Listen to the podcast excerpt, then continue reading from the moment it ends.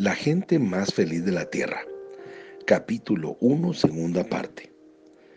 Estoy seguro de que era un hombre feliz y orgulloso quien ahora llevaba a su familia a la iglesia todos los domingos después del nacimiento de su hijo Isaac. Pero el abuelo era muy terco, todos los armenios lo son. Se consideraba a sí mismo demasiado inflexible para aceptar sin reservas que había presenciado una profecía sobrenatural de la misma clase que se menciona en la Biblia. Quizá la predicción de Magardich había sido solamente una afortunada coincidencia. Pero al fin, en un mismo día, todas las dudas de mi abuelo desaparecieron de una vez por todas. En el año 1900, cuando Isaac tenía ocho años y su hermana pequeña Hamas cuatro, llegaron noticias de un centenar de cristianos rusos se acercaban por la parte alta de la montaña en una caravana de carretas. Todos se alegraron. En Caracal existía la costumbre de preparar una fiesta para los visitantes cristianos cuando llegaban. A pesar de no estar de acuerdo con el evangelio completo que predicaban los rusos, el abuelo consideraba sus visitas como un tiempo reservado para el Señor e insistía en que la bienvenida tuviese lugar en la explanada frente a su propia casa. Ahora el abuelo se sentía orgulloso de su ganado. Al escuchar la noticia de la llegada de los rusos, marchó al corral para inspeccionar su ganado. Elegiría el mejor de sus novillos, el más gordo, para aquella comida especial. Desafortunadamente, al inspeccionarlo resultó que el más gordo de sus animales tenía una falla. Era tuerto. El abuelo conocía la Biblia muy bien sabía que no debía ofrecer un animal imperfecto al Señor, porque el capítulo 22 de Levítico en el versículo 20 dice, cualquier cosa que tenga defecto, no debes ofrecerla, pues ésta no será aceptada. Vaya dilema.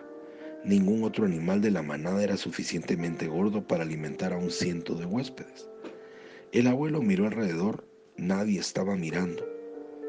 Supóngase que lo destace y simplemente esconda la cabeza defectuosa. Sí, pensó, eso es lo que haría. El abuelo condujo el animal tuerto al cobertizo, lo degolló él mismo y a toda prisa metió la cabeza en un saco y la escondió debajo de un montón de grano trillado que habría en un rincón oscuro. Mi abuelo estuvo apenas a tiempo porque cuando terminaba de condimentar el novillo oyó el rumor de las carretas que llegaban a Caracala. ¡Qué vista tan estupenda! Por la polvorienta carretera se veía la conocida caravana de carretas, cada una de ellas tiradas por cuatro caballos bañados en sudor. Al lado del conductor del primer carro, erguido y en posición de mando como de costumbre, iba sentado el patriarca de la barba blanca que era el jefe y profeta del grupo. El abuelo y el pequeño Isaac corrieron camino arriba a dar la bienvenida a los huéspedes. Por todas partes del pueblo se hacían preparativos para la fiesta. Muy pronto el enorme novillo se estaba asando sobre un lecho de carbones encendidos. Esa noche todos se juntaron ansiosos y hambrientos en torno de las tablas de madera que les servían de mesa. Sin embargo, antes de que la cena pudiese comenzar, la comida debía ser bendecida. Estos viejos cristianos rusos no oraban nunca hasta no haber recibido lo que llamaban la unción. Estarían esperando ante el Señor hasta que, según sus palabras, el Espíritu Santo descendiese sobre ellos. Ellos clamaban que podían sentir descender la presencia del Señor y cuando esto ocurriese alzarían sus brazos y danzarían de gozo. En esta ocasión, como de costumbre, los rusos esperaron la unción del Espíritu y tal como sucedía, uno y después otro, comenzaron a bailar en su lugar a la vista de todos. Todo marchaba como siempre. Pronto vendría la bendición de los alimentos y la fiesta podría comenzar. Pero para consternación de mi pueblo, el abuelo, el patriarca, alzó de pronto la mano y no en señal de bendición, sino como en señal para que todos parasen y dirigiéndose a mi abuelo con una mirada penetrante, aquel hombre alto de barba blanca se alejó de la mesa sin decir una palabra. Los ojos de mi abuelo seguían los movimientos del anciano mientras el profeta cruzaba el patio en dirección al cobertizo. Reapareció después de un minuto. En su mano sostenía el saco que mi abuelo había escondido debajo del montón de trigo. Mi abuelo comenzó a temblar. ¿Cómo pudo saberlo aquel hombre? Nadie lo había visto. Los rusos todavía no habían llegado al pueblo cuando él escondió la cabeza. Ahora el patriarca ponía el saco delante de mi abuelo y lo dejaba abierto, revelando a todos la cabeza tuerta. ¿Tienes algo que confesar, hermano Demos? Preguntó el ruso. Dios me lo dijo, respondió el hombre con sencillez. Tú todavía no crees que Él habla a su pueblo como lo hacía en el pasado. El Espíritu me dio esta palabra de conocimiento por una razón especial, para que tú y tu familia crean. Han estado resistiendo el poder del Espíritu. Hoy es el día que dejarán de resistirlo. Ante vecinos y huéspedes, aquella noche mi abuelo confesó el engaño que había proyectado. Con lágrimas rodando por su hirsuta barba, pidió perdón. Muéstrame, dijo el profeta, cómo puedo yo también recibir el Espíritu de Dios.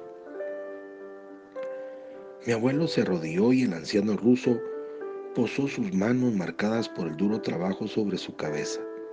Inmediatamente mi abuelo prorrumpió en una gozosa oración en una lengua que ninguno de nosotros conocía. Los rusos llamaban esta clase de éxtasis lenguas y lo tomaban como un signo de que el Espíritu Santo estaba con quien así hablaba. Aquella noche también mi abuela recibió su bautismo en el Espíritu Santo. Este fue el principio de grandes cambios en la vida de mi familia y uno de los primeros síntomas fue un cambio de actitud hacia el más famoso ciudadano de Caracala.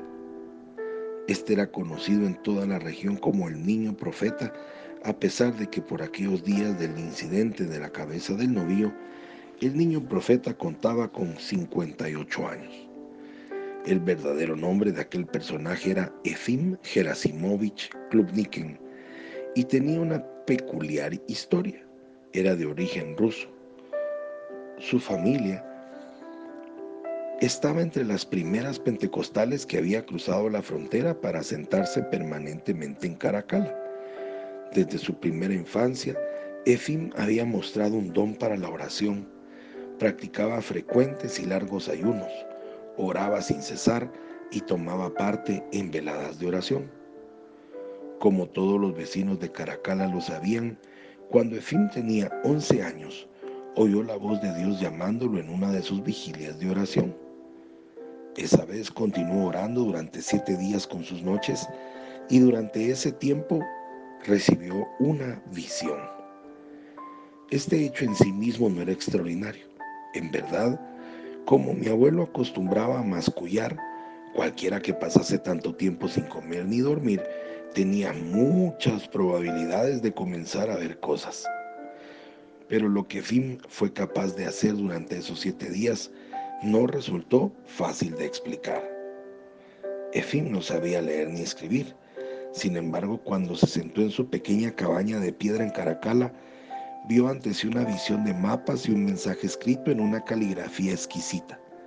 Efim pidió pluma y papel y durante siete días sentado en la dura banca de la mesa de madera donde comía su familia, copió laboriosamente la forma y hechura de las letras y los diagramas que pasaban frente a sus ojos. Cuando hubo terminado el manuscrito, fue llevado a personas del pueblo que sabían escribir, y resultó que aquel niño analfabeta había escrito en caracteres rusos una serie de instrucciones y advertencias. En un tiempo futuro, que quedaba sin especificar, todos los cristianos de Caracal estarían en gran peligro. Predijo una época de inexplicable tragedia para toda la región, cuando centenares de miles de hombres, mujeres y niños serían brutalmente masacrados. El tiempo llegaría, advertía, cuando todos los habitantes de la región tendrían que huir. Deberían irse a una tierra atravesando el mar A pesar de que jamás había visto un libro de geografía, el muchacho profeta dibujó un mapa que mostraba exactamente el lugar donde los cristianos deberían huir. Para asombro de los adultos, el mar que había dibujado con tanta precisión no era precisamente el Mar Negro, ni el Mar Caspio, ni tan siquiera el más lejano Mediterráneo, sino el distante e inimaginable Océano Atlántico. No había dudas acerca de esto, ni tampoco acerca de la identidad de la tierra que se dibujaba al otro lado del mapa. Claramente era la costa de los Estados Unidos de América. Soy Pablo Zárate y te deseo un día lleno de bendiciones. Hasta mañana.